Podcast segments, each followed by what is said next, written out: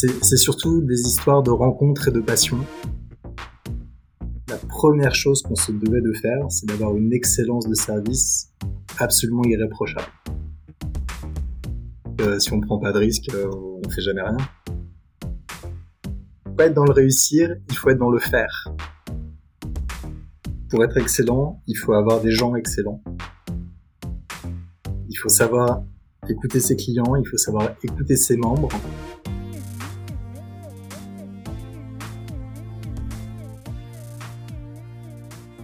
Chers insiders, j'ai envie de vous parler d'une conférence qui arrive bientôt.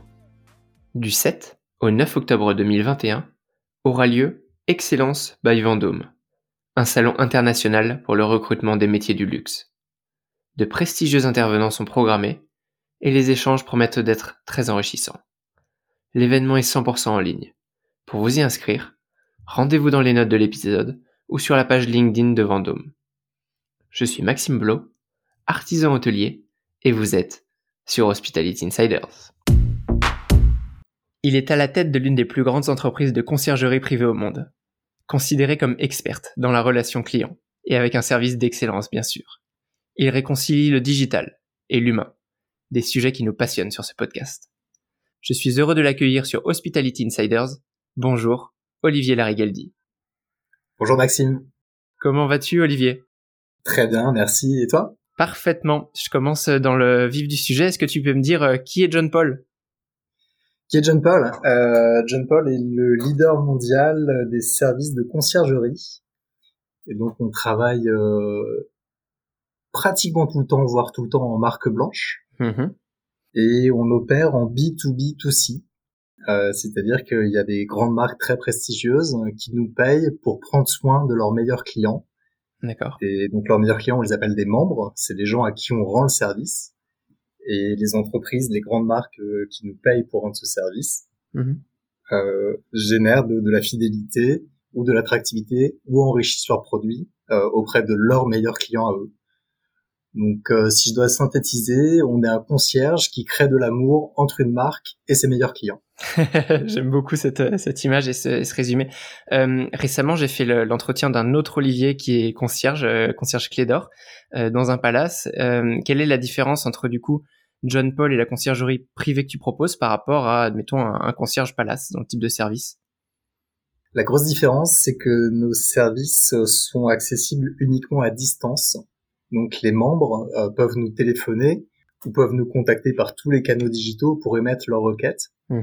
Alors qu'un concierge dans un palace euh, va se retrouver face à face physiquement avec le client. D'accord. C'est la différence essentielle, mais sinon on est, euh, on doit connaître tous les bons plans, on doit permettre aux membres d'accéder à toutes les meilleures tables, tous les meilleurs restaurants, on doit leur trouver des bons plans, on doit leur trouver des bonnes idées, on doit organiser des anniversaires de mariage, on doit privatiser des îles, on doit trouver des jets, on doit trouver des billets d'avion. On, fait le métier du concierge, mais à distance. D'accord. Et on le fait en B2B2C au service d'une grande marque.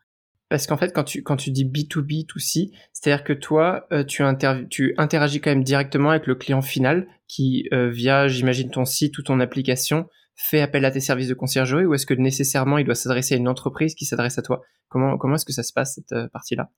Non, il doit être client d'une grande entreprise mhm. pour avoir le droit d'accéder à mes services. D'accord. Mais une fois qu'il a ce droit, puisqu'il est devenu client d'une grande entreprise, à ce moment-là, il accède directement à tous mes services et il contacte mes concierges directement. D'accord. Et euh, lui te paye directement? C'est l'entreprise intermédiaire qui, euh, qui rémunère? Comment est-ce que ça se, ça se passe? Alors, il y a deux choses. Euh, il y a le, le, temps de mes concierges, les services de mes concierges, mhm qui eux sont payés par la grande entreprise, la marque, la marque. Et après, il y a ce que le membre, le client final, utilise. Typiquement, il veut qu'on lui organise son voyage de noces. Mhm. Lui va nous payer le voyage. D'accord. Et souvent, il va le payer moins cher que s'il l'avait organisé lui-même, puisqu'on trouve plein de bons plans, on a plein de partenaires, plein de relations. Euh, on a la chance d'appartenir au groupe Accor. Oui, depuis 2016, hein, c'est ça? Exactement. Et donc, on va lui trouver des tarifs plus attractifs que s'il l'avait fait lui-même. Mais c'est lui qui paye son voyage de noces. Mm-hmm. Par contre, le temps que mes équipes vont passer à organiser ce voyage de noces, le temps que mes équipes vont passer à lui trouver des réductions, des bons plans, des bonnes idées, ça, ils ne le payent pas. Donc typiquement, quand tu vas dans une agence de voyage, tu payes à la fois ton voyage, mais tu payes aussi le temps de l'agence de voyage. Oui, bien sûr. Quand tu utilises nos services, tu ne payes pas le temps de l'agence de voyage parce que ce temps a déjà été payé par la marque et cette marque offre ce service à son client pour hmm. le fidéliser. Donc j'imagine, euh, et corrige-moi si je me trompe, que du coup tu es, quand même sur une finalement une clientèle assez premium et très internationale qui voyage beaucoup. Comment est-ce que, enfin, c'est qui un peu ce, consommateur euh, final qui peut avoir besoin d'une conciergerie internationale? Euh, Alors typiquement notre cœur de marché, est ce qu'on appelle euh, l'affluente. Donc c'est des gens qui ont des revenus entre 80 000 euh, à minima de 80 000 euros par an D'accord. Ou un patrimoine de 1 ou 2 millions d'euros. Mmh. Et, ça, c'est la base et c'est vraiment le, le cœur des membres au concert. Et il y a à peu près 10% de notre masse de, de base de membres qu'on appelle des ultra high net worth individuals, euh, qui là sont des dirigeants du CAC 40, des très grands banquiers d'affaires, et, et, des gens qui ont plutôt un patrimoine qui dépasse les 100 millions d'euros. Mmh, D'accord, oui. On, on, est évidemment généralement sur ce type de service, sur une clientèle très très très premium. Pour, une raison très simple, hein, c'est que pour qu'une marque euh, justifie l'investissement de payer nos services et d'offrir nos services à son client, il faut que le client soit en lui-même suffisamment rentable pour la marque pour justifier que la marque paye nos services mmh. à son membre. Ah, bien sûr, ça fait ça fait complètement complètement sens. Et alors, comment est-ce qu'on fait pour avoir euh, J'imagine la, quantité de travail que ça peut être si je compare à ce, Olivier Cambournac dont je te parlais tout à l'heure, le travail que c'est pour lui d'être concierge, admettons qu'à Paris. Toi, tu dois avoir ça pour Paris, mais pour toutes les destinations ou est-ce qu'il y a des destinations que vous ne faites pas? Comment est-ce que ça se passe? Euh, J'imagine c'est un réseau euh, faramineux que, tu dois avoir euh, dans, dans, ta manche. Ouais, alors j'ai mon réseau en direct puisqu'on est présent partout en Europe, on est présent partout aux États-Unis et en Amérique du Nord. Et après, j'ai mon réseau indirect, c'est-à-dire que mes concierges directs sont capables et ont les relations euh, indirectes dans les autres pays du monde. Donc typiquement en Asie, euh, lorsqu'un de nos membres souhaite voyager en Asie, déjà on connaît très bien le marché asiatique, mais en plus lorsqu'on a besoin, on peut s'appuyer sur des relais locaux, des mhm. partenaires locaux. Euh, typiquement, on a la chance encore une fois d'appartenir au groupe Accor, Mm. On peut tout à fait passer un petit coup de fil à un collègue concierge dans un des, palaces ou dans un des hôtels à corps en Asie et qui volontiers nous donne un, petit coup de main pour euh, ouvrir la porte là où on a besoin de l'ouvrir à Tokyo ou à mm. Ça c'est un, un atout génial et c'était justement une, une de mes questions. Euh, donc euh, je, je, crois que tu vas nous raconter un petit peu l'histoire de, de, John Paul. C'est une entreprise qui a quand même euh, déjà plusieurs années, qui en 2016 est, est rachetée par Accor. Quels, nouveaux enjeux pour toi et pour ton entreprise, puisque donc tu en es le CEO, on parlera de ton parcours juste après. Euh, qu'est-ce que ça a pu modifier? Quels atouts euh, supplémentaires pour votre clientèle, en plus de ce qu'on comprend déjà à travers ce que tu dis Voilà, un peu comprendre stratégiquement qu'est-ce que ça a pu modifier un, rachat par un groupe comme Accor qui, rappelons-le, est, le leader hôtelier français notamment et, et en Europe. donc vous êtes rentré finalement dans une dans une sphère qui était absolument euh, gigantesque, j'imagine, via, via ce rachat-là. Absolument. Euh, alors on va peut-être commencer par le, le côté négatif. Mm-hmm. Et John Paul était une start-up absolument génialissime euh, qui a été créée par un fondateur visionnaire et, qui a amené John Paul, je dirais, jusqu'à l'adolescence. L'adolescence correspond au, moment du rachat par accord. Et à ce moment-là, il y a eu une petite crise d'adolescence. D'accord. Euh, liée au fait d'avoir réussi la vente. Enfin, c'est assez typique hein, dans, la, dans la vente d'une startup réussie. Euh, lié au fait qu'il fallait tourner une page sur le management. Euh, voilà, donc, donc il y a eu un, un, petit côté négatif qui est comment une startup euh, qui a grandi très vite, tout d'un coup arrive dans un grand groupe. Et, et ça a généré une, une petite crise d'adolescence. Euh, et c'est aussi ce qui a motivé mon arrivée parce que moi je suis pas du tout le fondateur mhm. et, j'ai juste eu la chance qu'on me confie euh, John Paul il y a trois ans pour l'amener dans cette nouvelle phase. Donc ça c'est le, le, petit point négatif. Les points positifs sont très nombreux et sont extrêmement nombreux. Le premier étant, comme je l'ai dit, on est en B2B2C et le B du milieu, la, la marque cliente, nous confie ses meilleurs clients. Et elle a besoin d'avoir l'assurance petit 1 qu'on sera toujours là dans 5 ans elle peut pas hypothéquer ses meilleurs clients. Et petit 2, qu'on aura toujours la capacité d'investir pour toujours être à la pointe du service qui est proposé et toujours être différenciant.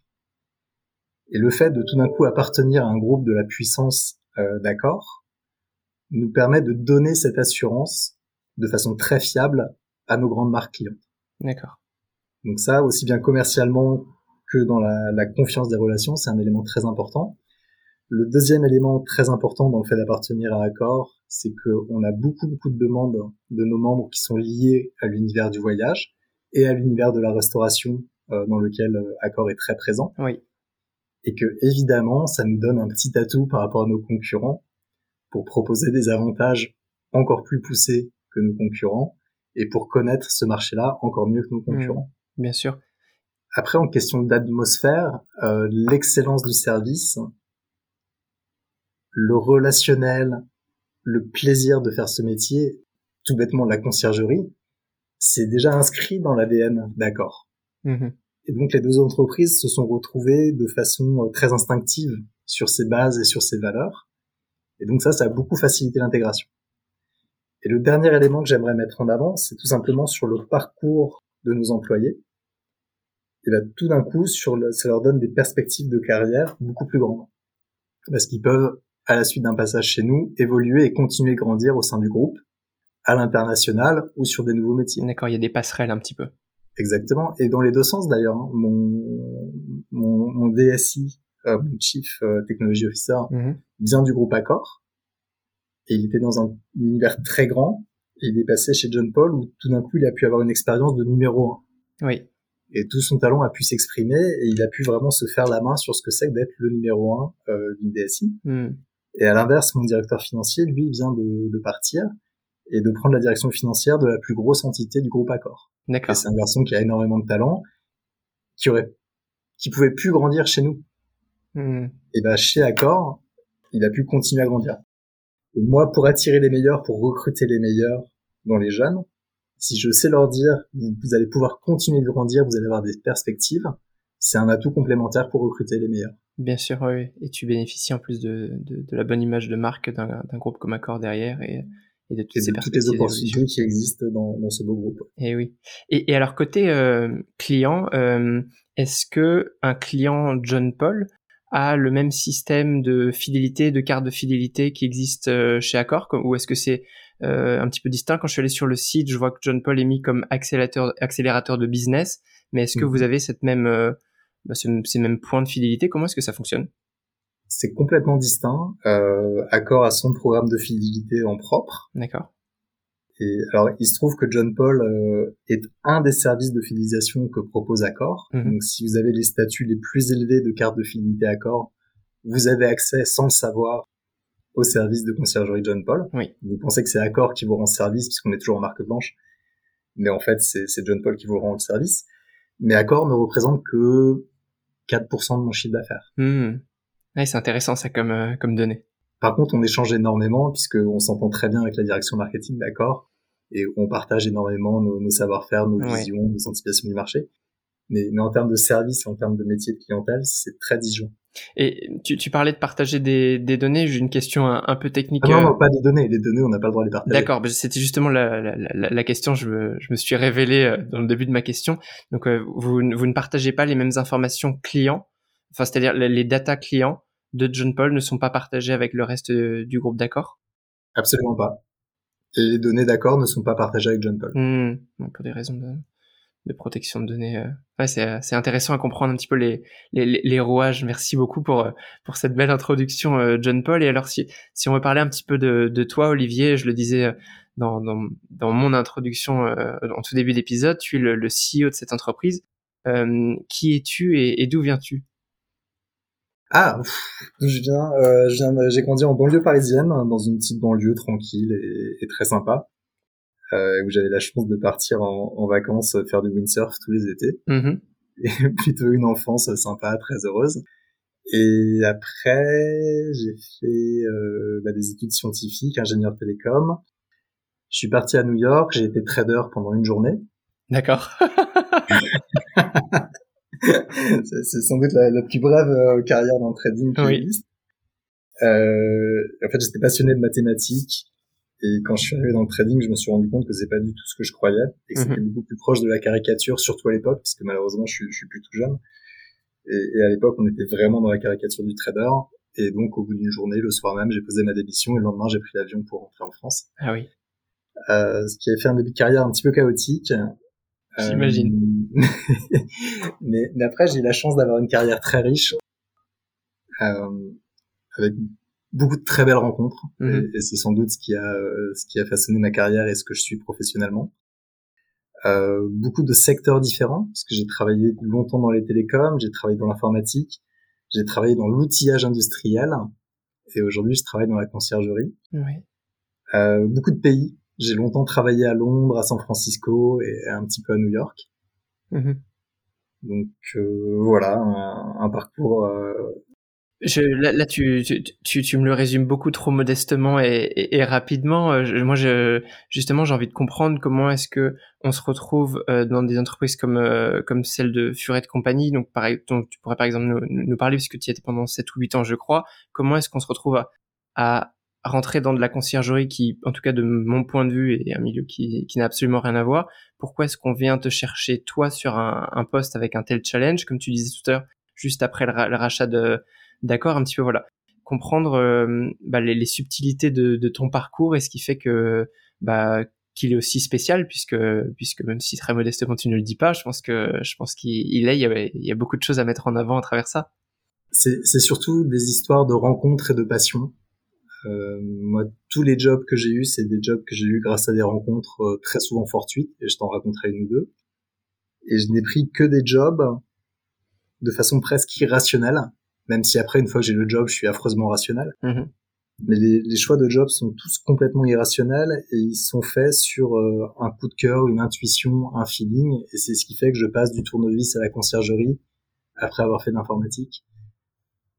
Donc, typiquement, quand j'ai fini mon MBA, j'ai croisé complètement par hasard le, le patron de British Telecom. Moi, je revenais du tennis et lui sortait d'une conférence, donc il était en costard cravate et j'étais en t-shirt dégoulinant de sueur. Et il me dit, je suis patron de British Telecom, euh, je fais des télécoms. Et je lui dis, ah bah c'est marrant, j'ai fait un peu de télécom avant, et maintenant je joue au tennis. Et il m'a proposé un stage, le stage s'est bien passé, et j'ai fait 10 ans chez British Telecom, qui ont été 10 ans merveilleux. Euh, L'arrivée chez Accor, c'est pareil, c'est que maintenant j'investis à titre personnel en tant que, que business angel dans quelques startups. Oui. Tu parlais de Furet. Mm-hmm. Et j'ai croisé euh, Thibaut Vior, qui était à l'époque au Comex d'Accor, et on a discuté, on a papoté, et deux jours, trois jours après, je commençais à bosser pour Accor. Waouh. Donc, euh, donc j'ai pas une carrière très tracée comme on, peut la retrouver chez certains grands dirigeants mm. qui ont beaucoup de talent. Moi, j'ai plus une carrière accidentelle qui marche au coup de cœur, à la passion et à la rencontre. Oui, ouais, mais qui a qui, qui, qui, est en effet très très riche aussi. Et, euh, donc tu parlais de rencontres auprès d'Accor, parce que donc es devenu le CEO de John Paul et en plus tu as pris un poste euh, de VP Operations, c'est ça chez chez Accor? Comment comment ça s'est passé? Non, l'histoire c'est que je suis rentré chez Accor pour ce poste de VP Operations euh, au sein des nouveaux business. D'accord. Et comme John Paul faisait partie des nouveaux business et, que Accor souhaitait renouveler la direction de John Paul, mm-hmm c'est comme ça que Sébastien Bazin et, à l'époque Thibaut Vior m'ont proposé et m'ont demandé de prendre le rôle. Waouh, quel euh, quel challenge Comment est-ce que, enfin, est-ce que tu t'en es senti les, les, les épaules? J'essaie de me projeter un peu. Encore une fois, tu connais pas ce milieu de conciergerie. Qu'est-ce qui qu'est-ce qui t'a permis de sauter le pas? Qu'est-ce qui t'a plu? Qu'est-ce qui t'a effrayé? Euh, Voilà un peu les, les petites questions que tu as dû te poser à ce moment-là. Euh, en fait, ce qui se passe, euh, c'est ce que je disais tout à l'heure, c'est, c'est un coup de cœur pour le métier et pour les gens, mm-hmm. euh, puisque moi j'étais depuis quelques mois dans ce rôle de VP Operations, donc je, je regardais également John Paul parmi l'ensemble du portefeuille d'accord. Et j'avais eu l'occasion d'échanger avec euh, plusieurs personnes dans les équipes de John Paul. J'avais eu l'occasion de regarder le métier. J'avais aussi eu l'occasion de regarder les fondamentaux économiques qui à l'époque étaient un petit peu inquiétants. Mais c'est pas grave, le, le, coup de cœur était là, la, les équipes étaient là, hmm.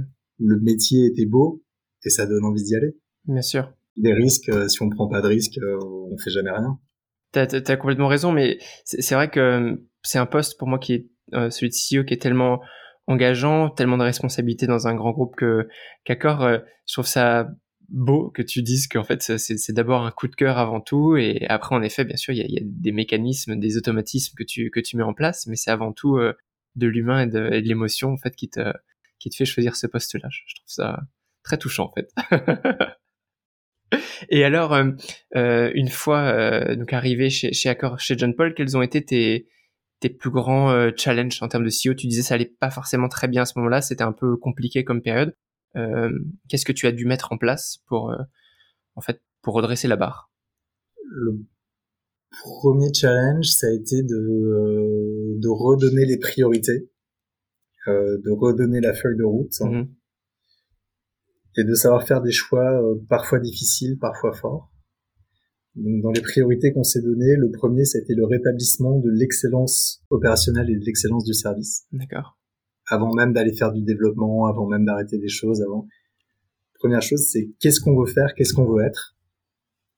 Et notre première valeur, on, en parlera peut-être tout à l'heure, c'est de par les clients dont on a parlé tout à l'heure, que ce soit les, les marques prestigieuses qui nous confient le soin de leurs meilleurs clients ou que ce soit les membres qu'on a le, privilège de servir, la première chose qu'on se devait de faire, c'est d'avoir une excellence de service absolument irréprochable. Mmh Donc on a redonné une perspective, on a redonné une feuille de route qui était basée sur ce principe. Et après on décline. Euh, après on fait des choix économiques. Hein. Tu, sais que la vie de, PDG c'est aussi beaucoup de décisions dans lesquelles on est un peu seul et qui sont un petit peu difficiles. Mmh euh, j'ai notamment choisi de fermer notre présence asiatique. Euh, il y avait un ou deux très grands contrats qu'on avait gagnés, mais sur lequel le, le, prix qui avait été proposé ne nous permettait pas d'atteindre la qualité de service souhaitée. Et donc, euh, bah, j'ai dû rappeler le client et dire désolé, on va pas pouvoir honorer ce contrat. Mmh ce qui n'est pas une décision agréable hein, quand c'est vos deux premiers mois de en tant que PDG. absolument c'est pas les choses les plus rigolotes à faire ou quand, quand vous avez expliqué à des équipes euh, soit en, Afrique du Nord soit en Asie que vous vous retirez de cette zone parce que vous ne savez pas avoir une rentabilité minimale avec la qualité de service que vous souhaitez apporter oui. c'est des moments difficiles mais tant que vous êtes cohérent dans ce que vous avez annoncé et dans la vision que vous avez donnée ça vous donne le courage de prendre ces décisions euh, ça, me fait frémir quand tu parles d'excellence de service comme ça. Tu sais que Hospitality Insiders, euh, c'est un podcast euh, au sujet de l'excellence de service.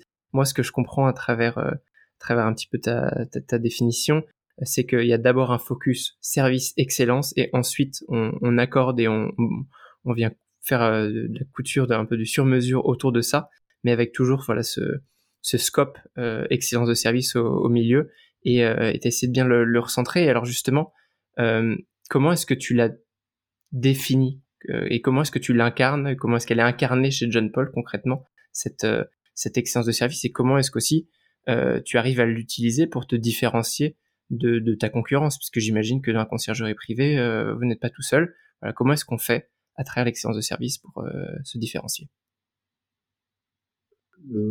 Les deux premiers points, pour être excellent, il faut avoir des gens excellents autour de vous. Mmh donc le, premier point, c'est la, qualité des équipes John Paul, euh, qui est absolument remarquable.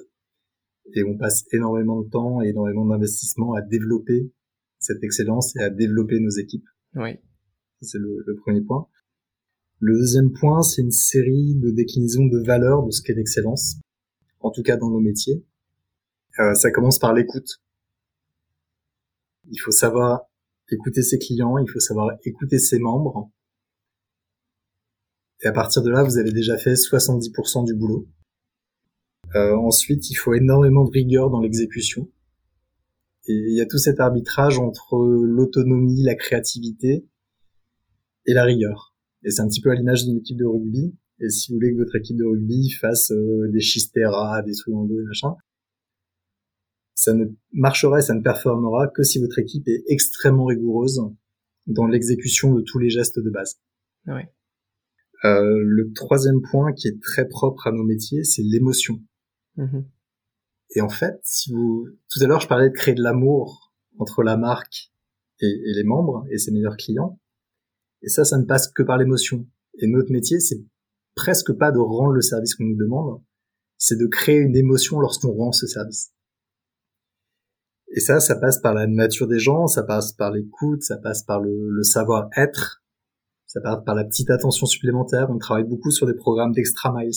C'est ce que j'allais te demander aussi. Et comment est-ce que tu fédères Je suis désolé, j'ai énormément de questions qui m'arrivent en même temps. tu, tu, réponds dans l'ordre que tu veux, mais comment est-ce que tu, tu fédères tes équipes là-dedans? Comment est-ce que tu t'assures de développer aussi leur capital et qu'elles arrivent à transmettre ce même niveau de service, cette même écoute dont tu parles? Je trouve que c'est vraiment un mot-clé. Quel programme de formation tu leur donnes?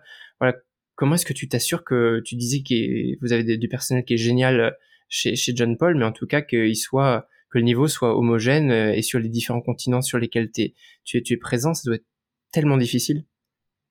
Déjà, on triche un peu parce qu'on prend des gens qui sont comme ça à la base. Hmm. Donc dans le recrutement, on est très très attaché au savoir-être, euh, beaucoup plus qu'au savoir-faire. Le savoir-faire, on va leur donner. Euh, par contre, on veille énormément au savoir-être et il y a des, des natures qui savent faire attention aux gens, qui savent être empathiques, qui savent écouter, qui aiment rendre service, qui aiment faire plaisir, euh, qui savent donner un sourire au téléphone. Absolument. Et il y a des gens qui peuvent être extrêmement compétents sur leur domaine, mais qui ne font pas ça. Hmm. Et ces gens-là, on va pas les recruter. Même s'ils sont très performants dans d'autres entreprises sur d'autres sujets, pour notre métier à nous, c'est pas les gens qu'on recherche. D'accord. Euh, la deuxième chose, et on reprend l'image de rugby, c'est euh, de l'équipe de rugby, c'est toutes les bases et sur les bases, on investit énormément dans tout l'outillage. Euh, à titre d'exemple, dans nos métiers, il faut un CRM. Mm-hmm. Euh, même si on a des objectifs de rentabilité, qu'on doit faire attention à l'argent, on a acheté le CRM le plus performant du marché. Ce qui nous coûte sans doute un petit peu plus cher que mes concurrents. Tu peux nous partager son nom? Euh, Salesforce, qui pour une entreprise de ma taille peut être un peu surdimensionné et, et qui est loin d'être gratuit. Mm-hmm. mais qui par rapport à notre feuille de route basée sur l'excellence du service est absolument nécessaire. Donc on a tout un outillage, que ça soit notre content library, que ça soit notre CRM, que ça soit nos outils de voix, euh, que ça soit notre développement informatique, qu'on fait que en interne, qu'on n'a pas offshoré. On fait toujours le, choix de l'outillage de l'excellence. Et une fois qu'on a posé cette base, on donne énormément de liberté à nos concierges parce qu'on leur fait confiance. Donc finalement, il y a très peu de script chez nous. D'accord. Lorsqu'un concierge reçoit une requête, il peut choisir le fournisseur qu'il veut on n'impose jamais, même si on aimerait gagner plus de commissions, même si on aimerait massifier nos volumes, tout ça, on n'impose jamais au concierge le fournisseur qu'il doit choisir pour rendre le service au membres. Le concierge a toujours l'autonomie et la liberté de choisir le meilleur fournisseur pour rendre le service. Hmm. De la même façon, lorsqu'on incentive nos équipes, elles ne sont jamais incentivées sur le nombre d'appels qu'elles traitent ou le nombre de requêtes qu'elles traitent. Elles sont auditées sur la qualité, elles sont auditées sur la satisfaction du membre, et il y a un petit peu de variable qui, qui est là-dessus, donc elles, elles, jouent vraiment leur, une partie de leur salaire là-dessus. Elles ne le jouent jamais sur la rentabilité, sur la, la productivité. Hmm. Ça, ça doit te changer des télécoms. ah oui. Pour la petite parenthèse. Et alors, ouais, euh... c'est des métiers très différents et encore une fois, ça repart de l'écoute et c'est qu'est-ce qui est important et quelle est la valeur que vous apportez à votre client. Hmm. Bien sûr. Et euh, sur, sur le, le, site John Paul, quand je suis allé me, me, balader dessus, on parle de concierge augmenté. Est-ce que tu peux mhm. me, me, dire ce que ça signifie? Absolument. Ce qu'on ce qu'on voit aujourd'hui, c'est notamment dans la création d'émotions, c'est le mariage de l'humain et du digital. Mhm. Et aujourd'hui, si vous faites que du digital, vous pouvez être très performant sur le mass market, mais vous serez jamais performant sur sur la création d'émotions pour de l'affluent et du ultra networks. Oui. Donc ça sert à rien de faire nos métiers si vous faites que du digital. À l'inverse, si vous ne faites que de l'humain, vous allez vous retrouver face à des, des, clients et des membres qui, dans leur vie de tous les jours, ont également besoin d'accéder via leur smartphone à nos services, via du chat, via du SMS, euh, via du mail, via du formulaire, via des applications. Mm-hmm. Et donc, on se doit d'augmenter la capacité de nos concierges via des outils informatiques, via des outils digitaux. Et énormément des programmes qu'on opère pour nos marques clientes combinent cet aspect humain et cet aspect digital. Et c'est ce qu'on appelle l'augmentation de notre concierge. D'accord. Oui. C'est la surface de contact qui est augmentée. Oui, d'accord. Il a en effet toute une quantité d'outils qui lui permettent euh, voilà, d'accéder au, au, meilleur de ce que, ce que John Paul peut, peut proposer, c'est ça? Exactement. Et, vous commencez, vous êtes membre, vous êtes dans le métro, vous n'avez pas trop envie de téléphoner, vous commencez votre demande, euh, organisez-moi mes vacances avec votre téléphone portable. Mm-hmm. et vous arrivez chez vous et vous continuez la conversation en appelant votre concierge. D'accord, oui. Qui récupère tout ce qui a déjà été fait sur le téléphone portable. Et pour le client, c'est quelque chose qui doit être complètement fluide. Euh, pour lui, c'est un seul, euh, un seul voyage, mais, mais, pour le concierge, ça peut être différents canaux de communication au travers de ça, sur lesquels il doit récupérer aussi l'information et, et, la renvoyer euh, au client de manière euh, synthétique. Absolument. Et ça peut même être plusieurs concierges qui doivent donc pouvoir reprendre le dossier de bout eh en bout, parce mm. qu'on a la chance d'avoir des, des tables spécialisées. Donc on a une agence de voyage en interne, par exemple euh, on a une équipe restaurant, on a une équipe billetterie. Mm-hmm. Et, et lorsqu'un client va nous, un membre va nous demander un voyage pour aller voir un concert avec une idée d'un bon restaurant à faire une fois qu'ils sont sur place, oui. on va avoir trois quatre équipes qui vont intervenir. Et pour autant, il faut que l'expérience du membre soit comme s'il avait parlé à une seule personne. Et, et, tout ça fait partie de notre outillage et du concept d'augmentation du concierge. Ouais, c'est Très, très, très clair. Les, d'un point de vue géographique, les bureaux sont où? Alors, les bureaux sont à Paris, à Lisbonne et au Luxembourg, à Miami, à Toronto et à San Francisco. Hmm. Ça, fait, ça fait quelques voyages si tu veux rencontrer tout le monde. et combien de personnes qui travaillent chez John Paul de manière euh, directe? À peu près 500. Oui, c'est déjà, déjà une belle, une belle entreprise. Et alors toi, euh, quel, quel manager tu es euh, au, quotidien, même si euh, tu, évidemment tu es pas en contact direct avec toutes ces personnes-là, mais euh, voilà, comment est-ce que tu les manages Quelle relation tu as dans une aussi grande entreprise que Accor puis John Paul Voilà, comment est-ce que tu te, tu te positionnes? Déjà, je fais comme tout le monde, je fais ce que je peux. Après, mon, mon rôle, c'est c'est de donner les lignes dans lesquels les gens peuvent exercer leur travail. Donc euh, je considère qu'on on crée une image, on crée un puzzle, et chacun est responsable de sa pièce du puzzle. Mhm. Mais si moi j'ai pas donné la vision de la photo complète de ce qu'on veut faire ensemble, personne ne va faire la bonne pièce du puzzle. Oui. Donc mon métier c'est à la fois de donner la vision complète pour que chacun puisse être responsable de sa pièce de puzzle en comprenant à quoi il sert et qu'est-ce qu'il fait. Et ensuite, mon métier, c'est de donner des moyens et d'aider chacun à réaliser sa pièce du puzzle. D'accord. Donc finalement, au début, je donne euh, la vision et, les directives. À la fin, je vérifie que ça a été fait. Mm-hmm. Et entre-temps, bah, je suis au service de mes équipes pour les aider à réussir. D'accord, ouais. Donc euh, je suis je suis patron un peu au début, un peu à la fin, et puis c'est tout. C'est un, très bon résumé. Je te, pose cette question pas complètement euh, au, hasard parce que bientôt, là, du, comme tu le sais, du, 7 au 9 octobre, il y aura euh, la conférence euh, Excellence by Vendôme à laquelle je sais que tu, tu participes sur la partie culture d'entreprise. Est-ce que tu peux nous en dire un peu plus déjà sur cette conférence, sur ton, ton rôle, comment est-ce que tu vas intervenir autour de ce sujet-là? Écoute, nous, c'est notre première participation, donc on, on, va un petit peu découvrir. Mm-hmm. On est très très heureux de, de rejoindre cet événement. Euh, notamment, on parlait tout à l'heure du recrutement et, que pour être excellent, bah, il faut recruter des gens qui sont par nature excellents. Oui. Donc, on, à ce qu'on en a vu, c'est un, un endroit parfait pour faire ça. Et, je pense que Laetitia fait a les mêmes valeurs que nous mmh. et fait un travail remarquable. Laetitia Girard, la, la CEO, ouais.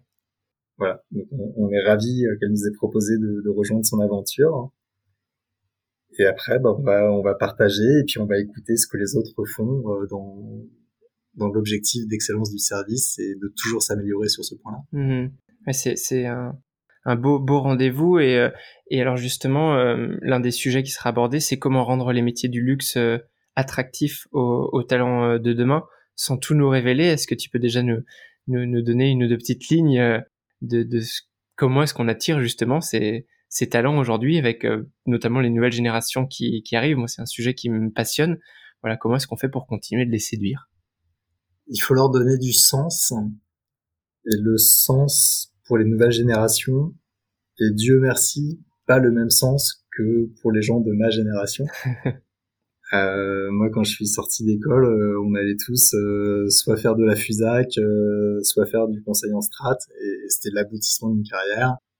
Il y en a encore quelques-uns qui allaient dans les grandes entreprises du CAC 40. Et c'était à peu près tout. Oui. Et, et, nos valeurs, c'était un petit peu là-dessus. C'était euh, combien je vais gagner, combien je vais avoir de personnes qui vont me reporter. Euh, Aujourd'hui, ça n'a plus aucun sens pour les jeunes générations. on observe trois vraies choses. Euh, il y a un vrai besoin d'autonomie. Donc toute la pyramide hiérarchique euh, qu'on s'attelait à monter petit à petit à mon époque, aujourd'hui ce truc est complètement écrasé. Absolument. Et, et le management et l'envie se fait par le respect, par la compétence, plus du tout par l'autorité ou la position hiérarchique. Euh, la deuxième chose, c'est l'engagement euh, qu'on appelle grosso modo CSR, et, et, qui est devenu une vraie valeur pour cette nouvelle génération. Ils ont un vrai besoin de sentir que leur travail, leur entreprise contribue au bien-être de la société et de la planète. D'accord. CSR, c'est nouveau pour moi comme terme, tu peux l'expliquer? Euh, C'est Corporate Social Responsibility. D'accord. Donc ça couvre l'écologie, euh, ça couvre euh, l'engagement sociétal. C'est ce qu'on appelle la RSE en français, c'est ça.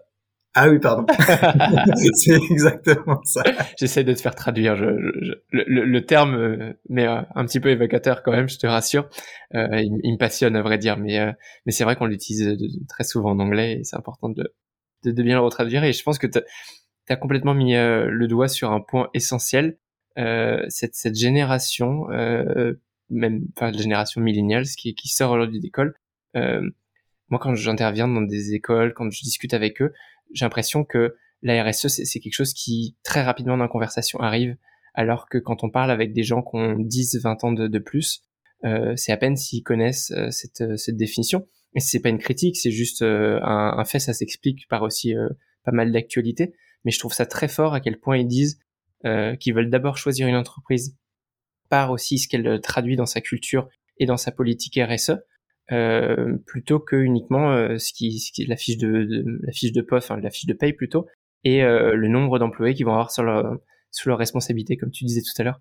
Et je trouve ça intéressant que toi tu le partages de ton point de vue de de CEO et que tu constates un petit peu la même chose. C'est ça, ça montre plus qu'une plus qu'une tendance, non? Ah, c'est un vrai changement sociétal euh, profond et, et, je pense que c'est une très bonne chose. Et, et le troisième point qu'on observe, c'est qu'ils recherchent aussi beaucoup d'autonomie. Mmh et ils sont prêts très tôt, très jeunes, à prendre beaucoup de responsabilités. Ce qui est un peu à risque, mais ce qui est une très très bonne chose, notamment quand vous avez la chance de, de recruter les meilleurs et quand vous savez leur dessiner un périmètre dans lequel ils vont pouvoir prendre cette autonomie et ces responsabilités. C'est une vraie puissance pour l'organisation. Et à l'inverse, si vous savez pas leur proposer ça, vous allez très vite les perdre. Bien sûr. Donc, euh, donc je suis assez fan des nouvelles générations, même s'il faut apprendre à, à les diriger et qu'on ne dirige pas comme on dirigeait il y a 15 ans. Complètement. Pour toi, ça a dû demander, je pense, une, une formidable capacité d'adaptation aussi pour prendre ce virage. Et puis parce qu'en plus, dans ton entreprise, tu as toutes ces générations-là. Donc, euh, quel challenge dans ta communication que de parler aussi bien à un jeune de 20 ans qu'à un moins jeune de 40, 50 ans et plus? Ouais, mais ça, ça fait partie du métier. Et, et encore une fois, c'est un super challenge parce que les, les valeurs qu'ils recherchent, les attentes qu'ils ont, je les trouve fondamentalement bonnes et fondamentalement justes. Hmm. après, on est toujours en retard pour s'adapter. Euh, on passe toujours un petit peu pour le le vieux qui a pas tout compris. Et notamment, il y a une part du métier de CEO qui est de savoir dire non de temps en temps. Oui. Donc, on n'a pas toujours le, le beau rôle. Euh, mais en tout cas, pour moi, c'est un énorme plaisir de devoir m'adapter à cette nouvelle génération parce que je pense que c'est elles qui ont raison. Hmm. Là, je suis, ça, ça me, ça me conforte et ça me rassure d'entendre ça aussi. Euh, je pense qu'il y a des vraies passerelles à faire euh, déjà entre les générations et je pense que cette, comme tu disais, qui est plus qu'une tendance, qui est un vrai virage qui est en train de se faire, il est, il est rassurant pour le, pour le futur parce que c'est essentiel de remettre le sens et l'humain au centre de, de, tous nos métiers si on veut continuer de, de, de, de les pratiquer. Absolument.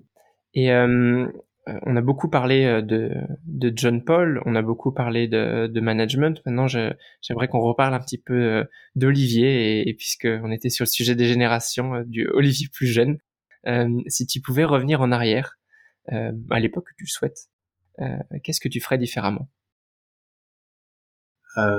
Très peu de choses. Mmh très peu de choses. J'ai plutôt la chance d'avoir une très belle vie et, d'avoir fait beaucoup de très belles rencontres qui m'ont amené euh, dans des aventures merveilleuses. Mhm. Donc honnêtement, il y a vraiment pas grand-chose que je changerais. Il y a sans doute un truc que je changerais, c'est euh, quand j'étais à la tête d'une grande, de la filiale française d'une grande entreprise de télécom. J'ai eu un désaccord stratégique majeur avec le PDG du groupe. Mhm. Et autant sur le fond, je ne renierai jamais ma position, autant sur la forme, j'étais un peu jeune et impulsif. Oui. Et je me suis un peu trop emporté dans la façon de le dire. Et je, je pense que je regrette la forme dont, dont j'ai dit les choses. Oui. Voilà, c'était euh, un, petit manque de maturité, euh, peut-être un manque d'humilité, peut-être un manque de recul. Mm. Et à refaire ce truc-là, je le changerais pas sur le fond, mais, mais sur la forme. D'accord, oui. Et c'est une entreprise qui m'avait beaucoup apporté et j'aurais pas dû. Euh... Enfin, je me réexprimerais pas de cette façon-là. Bien sûr, oui. C'est, c'est des choses en plus qu'on peut parfois payer cher quand euh, la forme est manquante et qu'on s'adresse euh, à la bonne ou mauvaise personne. Question de, de point de vue, mais on peut le, le payer longtemps et très cher. Ouais, bah j'ai, j'ai laissé mon poste, mais euh, ça c'est pas très grave, c'est normal. Et puis il faut, faut assumer ses valeurs, puisqu'encore une fois sur le fond, je, reste convaincu que, que ma vision était la bonne. Mmh. Mais il faut aussi respecter les gens qui ont des impératifs différents, les gens qui m'ont beaucoup donné. C'est une entreprise qui m'a énormément donné. Et euh, voilà, c'est pas là où j'étais le plus brillant euh, dans mes choix. Donc ce sera un conseil à donner à, à, tous tes jeunes que tu dis que c'est très rassurant pour les, enfin, les générations qui arrivent. En tout cas, garder en tête euh, l'humilité et, et, et, la forme aussi, c'est très important quand on arrive dans une entreprise qu'on a envie de changer un petit peu de changer le monde, de pas oublier les personnes à lesquelles on s'adresse et que il y a besoin de, de garder de la diplomatie. Ouais, et puis l'autre message, c'est que même si on fait une grosse bêtise une fois, bah, on s'en sort quand même après. Oui, non, c'est... c'est complètement vrai. Euh, tout à l'heure, parce que je trouve que cette partie de, ton parcours, elle est très inspirante. Tu as parlé de... Euh, moi, je, je, t'imagine en train d'arriver à Wall Street sur ton premier jour de, trading et de repartir le soir. Est-ce que tu as une, autre anecdote un peu marquante de, ton parcours que tu aimerais partager euh, aux, éditeurs euh, ah, il y, y, en a une qui est assez marquante. Et, euh, euh, je parlais de cette entreprise à qui je devais beaucoup. Et en fait, jusqu'à euh, jusqu'à la trentaine, j'étais pas vraiment un exemple de rigueur au travail. D'accord. J'étais très fort en planche à voile, par contre. Mais, si tu veux, même, même en prépa, j'ai séché énormément de cours. Enfin, mm. le, le, travail n'était pas ma première priorité. Oui. Et j'ai signé dans cette grande entreprise anglaise de télécom. Mm-hmm embauché par le PDG du groupe. Je suis un petit peu arrivé euh, en cobaye et je suis arrivé, il y avait personne pour m'accueillir. Et au bout de 20 minutes, euh, la, la, personne de l'accueil a fini par trouver un post-it euh, qui indiquait qu'il fallait que j'aille à la cave du truc récupérer des documents pour voir ce que j'avais à faire. Il y avait une pile de documents qui, sans mentir, partaient du sol et remontaient euh, jusqu'au-dessus de ma hanche. Oui. Avec marqué « Je veux une synthèse et une recommandation pour dans deux jours ». Bienvenue. Oh et, et en fait, eux, ils m'ont appris, les, les Anglais m'ont appris à bosser.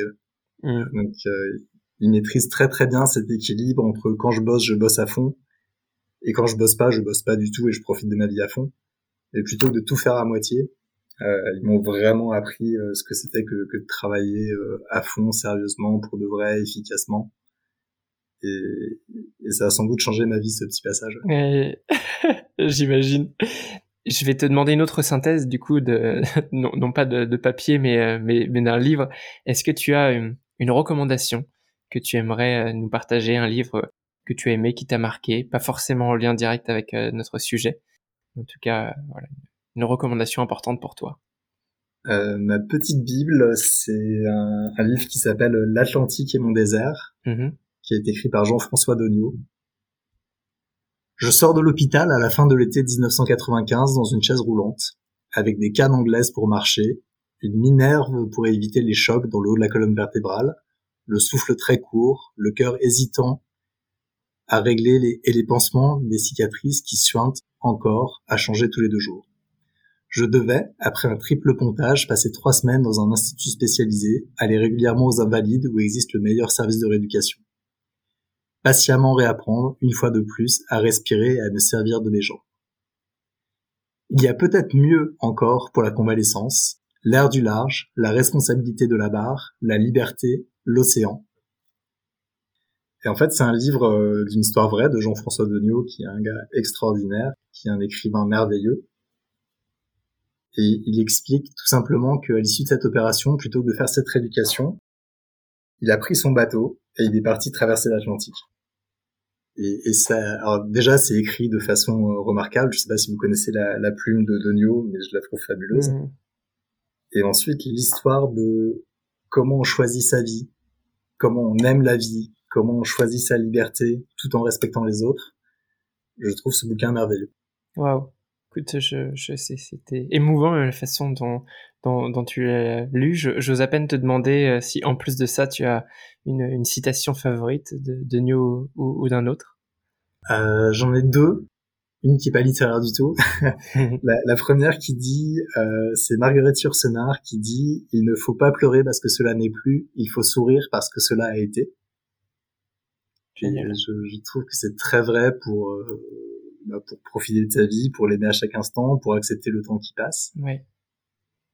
Et puis il y en a une deuxième qui a rien à voir, c'est mon prof de Krav Maga. et lui il nous dit, sur un ton beaucoup moins avenant que celui que je vais utiliser. J'imagine. Mais il nous dit, il faut pas être dans le réussir, il faut être dans le faire. Ouais. Et, et je trouve ça très vrai, et notamment lorsqu'on a des grandes entreprises, des grandes tâches qui nous paraissent insurmontables, euh, quand on a des gestes à apprendre étape par étape, on a trop souvent tendance à se projeter dans la réussite, ou dans l'échec d'ailleurs, mm-hmm. plutôt que de mettre toute son énergie à juste faire. Et puis bah vous faites, vous faites, vous faites, vous faites, vous faites, vous faites, et à un moment, sans le savoir, vous avez réussi. Alors c'est pas un grand philosophe, hein, c'est mon prof de mm-hmm. Krav Maga, mais, je trouve ça extrêmement juste. Ouais, les, les, deux citations sont à leur niveau toutes les deux très très inspirantes et je trouve que tu prends extrêmement bien les, les deux casquettes, celle de, celle de l'auteur et celle du prof de Krav Maga. et alors, euh, Olivier, euh, euh, qui, après toi ou, un peu plus tard dans l'évolution du podcast, en lien avec tout ce qu'on a pu dire, qui est-ce que tu aimerais voir invité sur, sur Hospitality Insiders pour un, échange autour de l'excellence de service? Je suis peut-être un petit peu biaisé, mais là j'ai la chance d'avoir Sébastien Bazin comme boss. Mmh. c'est quelqu'un d'extraordinaire. Mmh c'est un visionnaire comme j'en ai jamais rencontré. Euh, c'est quelqu'un qui est sincèrement et profondément humain. Euh, c'est quelqu'un qui est inspirant, qui vous entraîne. Et, et, donc je vous invite vraiment à passer du temps avec Sébastien. Euh, vous en perdrez pas une seconde il est pas facile à joindre du tout. Donc si grâce à toi, tu, tu fais rentrer tes services de conciergerie et tu me mets en lien avec Sébastien Bazin, je, je serais ravi de l'interviewer sur, euh, sur Hospitality Insiders. Écoute, ça marche. je, te, je te laisse le, le, mot de la fin, Olivier, en plus de tout ce que tu viens de, de nous partager, et c'était très fort. Euh, si tu as un, un, dernier mot, un message à faire passer aux insiders, donc qui sont les, les auditeurs de ce podcast, qu'est-ce que ce serait? Euh, déjà, le premier mot, ce serait de te remercier pour cet échange, parce que j'ai pris beaucoup de plaisir dans cet échange. Merci. Et euh, le dernier mot, ça serait euh, oser être excellent.